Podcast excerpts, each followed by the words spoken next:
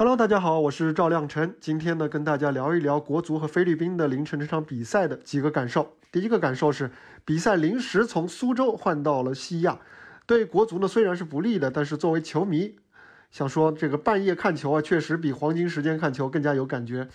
毕竟啊，晚上七八点钟刚吃完饭，不太方便一边看球一边开个啤酒、啃个鸭脖什么的。半夜呢这么做就比较顺理成章了，也算是提前感受世界杯氛围了。第二个感受是啊，国足是真的慢热，和上一场对关岛的比赛一样，上半场国足表现都比较疲软。这一次对菲律宾队，国足还差点先丢了球。进攻方面呢，国足虽然是上了两名技术型的中场，但是组织调度还是比较混乱，主要还是得靠边后卫横向扯动拉开。吴磊啊，不愧是全村人的希望啊，表现还是很棒，连续两场比赛打破僵局的两个点球都是他自己创造的。都体现了他良好的跑位和速度，他也是连续两场比赛当选了全场的最佳。国足这两场比赛都是靠着体能优势不断的向对手施压，才得以在下半场打开了局面。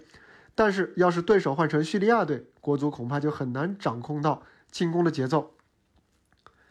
这场获胜以后啊，国足是锁定了小组第二的位置，但是根据四十强赛的规则，八个小组第二当中成绩最好的五个才能够晋级。国足呢，目前是排在第六，不过排在前面的五支球队当中呢，有四支是比国足多赛了一轮。第二名的乌兹别克斯坦也只是比国足多了两分，所以呢，呃，晋级十二强赛的这国足的前景还是相对比较乐观的。最后两场比赛呢，国足的对手分别是马尔代夫和已经锁定小组第一的叙利亚，只要两场全胜，国足就一定能够晋级。但是别指望叙利亚会留力哈，因为他肯定还想着要压制国足，去帮助他的西亚兄弟另外一个小组的阿联酋来出线。最后一轮啊，国足很有可能又要面临打平就出线的局面。听到这五个字，很多球迷都有些呃条件反射了，打平就出线，打死不出线。其实呢，这当中也是有一点误会啊，因为进入二十一世纪以后呢，中国男足各级国家队有十五次。面临打平就出线的情况，其中有十四次都顺利出现了。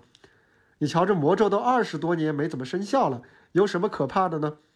但是话又说回来了，最近二十年国足经常是连世预赛的最后阶段都进不去，早早就被淘汰了，连打平就出现的机会都捞不着啊！